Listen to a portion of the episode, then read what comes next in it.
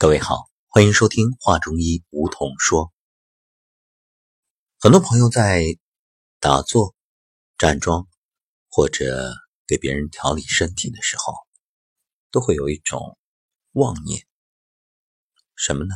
就是胡思乱想，脑海当中各种念头纷纷涌上来，无论你如何去控制，都忘不了，断不掉。压不下，这个时候怎么办呢？因为有这些妄念，也就是杂念，你总是不能够静下心来，往往呢就影响效果。所谓的心浮气躁，很多人甚至担心因此走火入魔。那么今天我们就来聊聊，怎么样去止息你的。妄念，实际上啊，不要强行去控制。为什么？因为越是控制，它越是清晰。这有点像什么呢？像你往地上去拍球，你给这个球的力越大，那么它触地反弹的力也越大。所以你会发现，越是你不愿意去想的事情，它越是会涌上心头。比如，我告诉你，不要想苹果，不要想苹果，不要想苹果。请问你现在想的什么水果？毫无疑问，苹果。所以你说，哎呀，不要有妄念，不要有杂念，不要想这个，不要想这个。结果，它反而越来越清晰。所以，我们首先是要改变一种思维方式，把“不要什么什么什么”改成“我就盯着你”，你不就是杂念吗？好啊，那我就盯着杂念，我盯到你没感觉为止。所以在这样的情况下，最初杂念很多的时候，你可以停下来。就盯着他，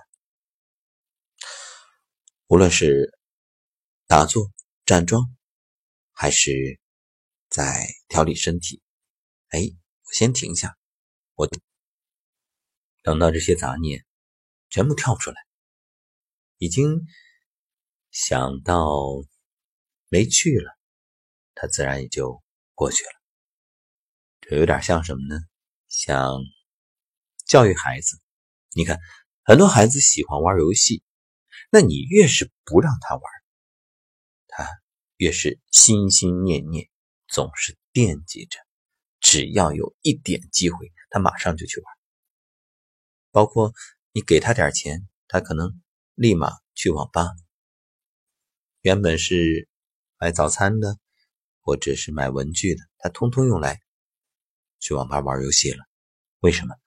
因为。哪里有压迫，哪里就有反抗。你越是不让他玩，他越是觉得这个东西吸引力格外的强大。那满脑子想的就这事儿啊！不要说别人，那我们每个人自己从小到大不也是这样过来的吗？家长越是反对的，哎，越是让我们觉着怦然心动，时时牵挂。无论是游戏还是这个。早恋不都是吗？其实很多早恋啊，根本开始就是好感，就是喜欢一起玩儿啊。你说年龄那么小，懂什么早恋啊？结果呢，家长越是反对，老师越是批评，哎，越是把两个人给促成了。就是这种压力之下，他们被孤立，然后被怀疑，找不到信任与认同，甚至被同学们呃调侃。最后只能变成在彼此那里寻求安慰，所以啊，压制这种事儿其实是最愚蠢的。念头也是啊，不要去压制它，你就盯着它，就关着它。其实杂念多啊，它是我们心性还不到家的一个缘故。随着你心性不断的提升，也随着我们自己的身体通过一种练习和自我的调理，它变得越来越平衡，然后你就发现这个念啊也就越来越少，越来越平静。所谓的平心静气啊，就是课堂上反复提到的不偏不倚，以中为度。这就好像我们说，身体好的人轻易不发火啊，包括有涵养啊，呃，层次高啊，有境界呀，他都不会轻易的去发火，不会轻易的动情绪。为什么？能量级别提升了。因此，当你现在还觉着自己的杂念多的时候，不必着急。这个随着能量层级的提升，慢慢的。会越来越好。假如你现在总是盯着，而被这种恐惧或者担心抓取住、控制住，那你反而杂念更多。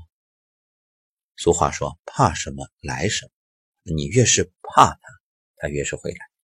你看，生活当中经常有这样的事儿，因为你的怕也是一种念。正因为你的怕，所以你总是想。一睁眼就想这个事儿，然后躺在床上还想这个事儿，哎，这个事儿就变成一种巨大的阴影，或者说像悬在你头上的利剑，你就担心它会掉下来。结果呢？结果你这种担心杀死了你，所以还不如让这个剑就掉下来呢。掉下来它不一定扎到你，对不对？但是它悬在头上，你就觉着它。可能会扎到你，而且往往人的心态是觉得他肯定会扎到自己。就是如果说这件事儿有可能对你造成伤害，那么你把这种担心时刻的放在心上，那毫无疑问，他肯定会扎到你。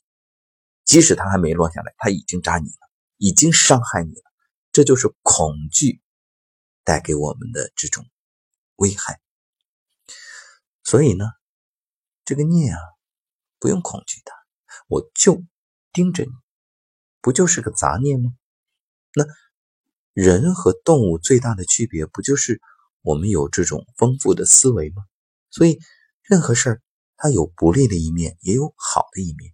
想想看，头脑当中就像一个小宇宙，那我们所谓的头脑风暴，不正是各种激荡，所以能够有种种的奇思妙想吗？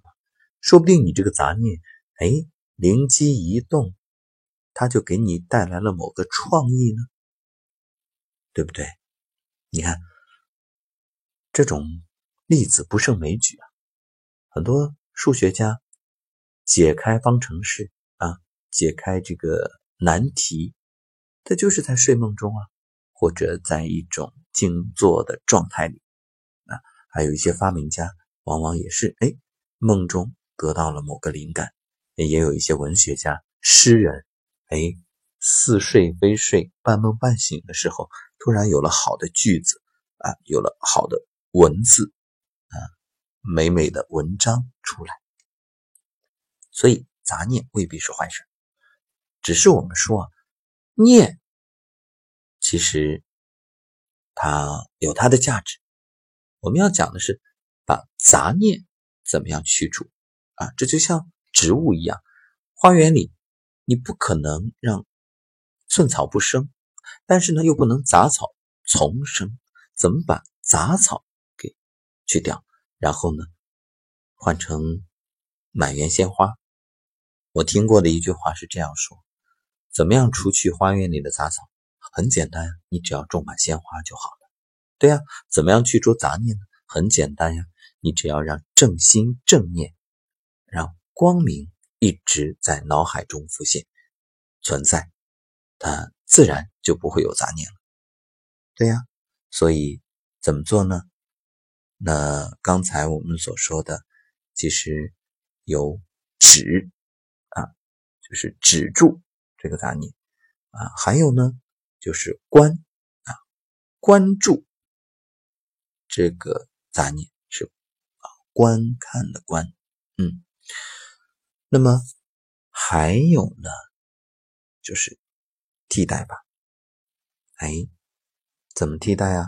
那你用正心正念来替代这种杂念就好了。你就去索性想一件事儿，想一件让你开心的事儿，或者你观想一个画面，观想在一片美丽的森林，你静静的坐在一片草坪上，阳光从头顶照下来，透过百会穴进入你的头脑。进入你的脖子、